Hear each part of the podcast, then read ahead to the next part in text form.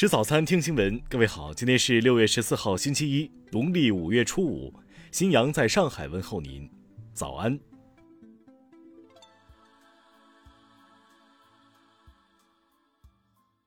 首先来关注头条消息。据外媒报道，澳大利亚总理斯科特·莫里森十二号在七国集团领导人峰会的新闻发布会上表示，澳大利亚正希望重启与北京的对话。莫里森表示。我们当然希望对话能够重新开始并继续进行，并称澳大利亚随时准备坐下来，并就我们之间的伙伴关系如何发挥作用展开讨论。不过，莫里森的表态也仅限于此。彭博社提到，在这期峰会之前，莫里森曾表示自己要寻找他国领导人的支持，以应对其所谓的经济胁迫。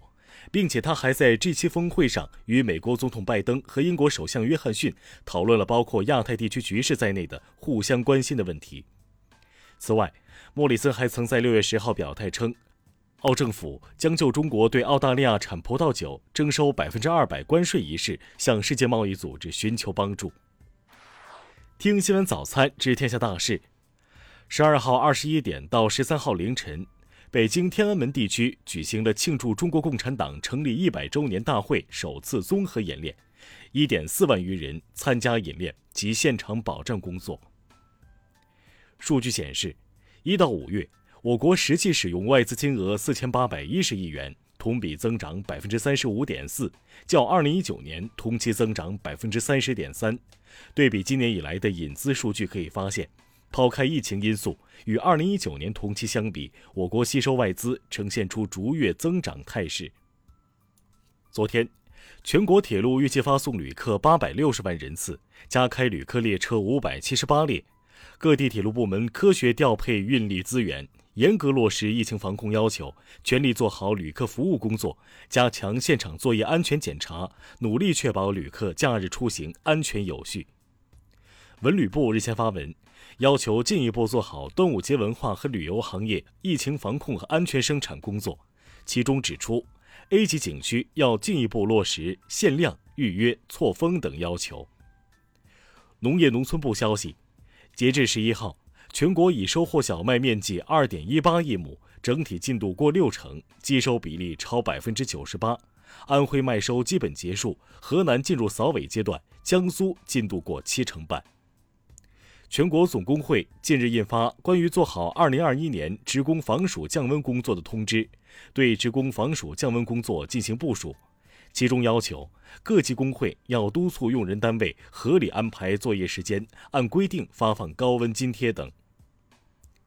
昨天，一列和谐号 CRH 五行动车组从牡丹江站开出，沿木嘉高铁驶向佳木斯站方向。这是中国最东端的高寒高铁木嘉高铁联调联试以来开行的首趟动车组测试列车。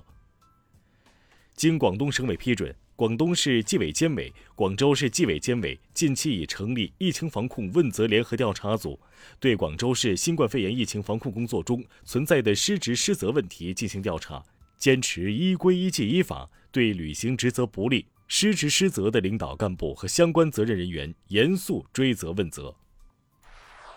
下面来关注国际方面，在过去二十四小时内，美国发生三起大规模枪击事件，共造成两人死亡，至少三十人受伤。根据枪支暴力档案馆数据，美国在今年至少发生了二百六十七起大规模枪击事件，并有超过八千七百人死于枪支暴力。伊核全面协议联委会新一轮恢复履约谈判政治总司长级会议十二号举行，中国谈判代表王群大使出席会议，并阐述中方立场时表示，希望美方全面、干净、彻底解除对伊制裁。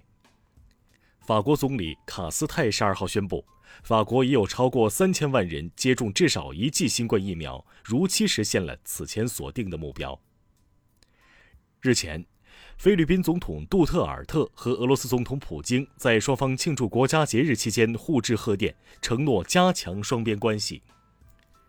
英国与欧盟在北爱尔兰贸易问题上的争端升级，英国首相约翰逊十二号警告，可能暂停遵守部分脱欧协议。有评论称，这个风波可能给约翰逊精心安排的这期峰会蒙上阴影。据外媒报道。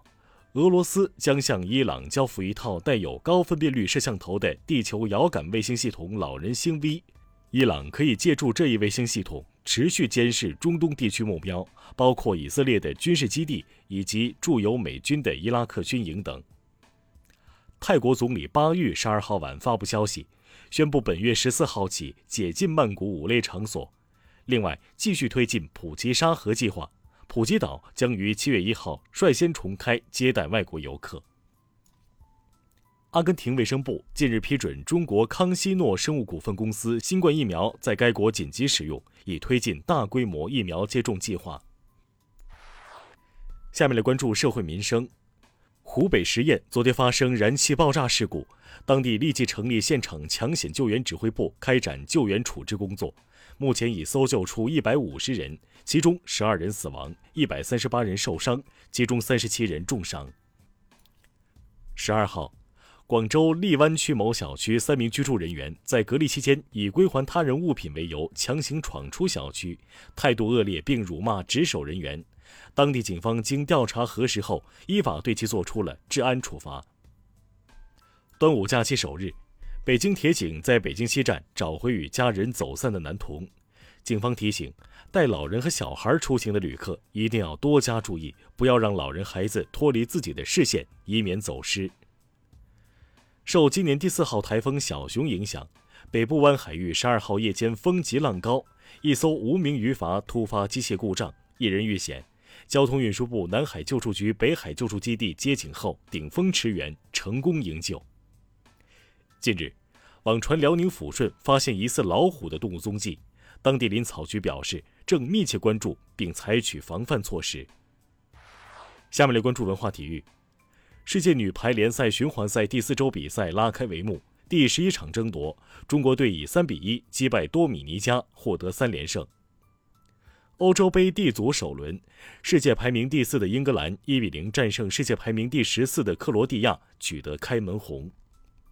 电视剧《百炼成钢》开播发布会日前在京举行。该剧作为国家广电总局指导的庆祝建党一百周年重点项目，将全景式呈现党的百年革命史、创业史和奋斗史。北京天桥艺术中心日前推出《百年风华耀初心》系列演出，全系列将历时八个月，呈现四十一部舞台剧，共计一百场演出。以上就是今天新闻早餐的全部内容。如果您觉得节目不错，请点击再看按钮。咱们明天不见不散。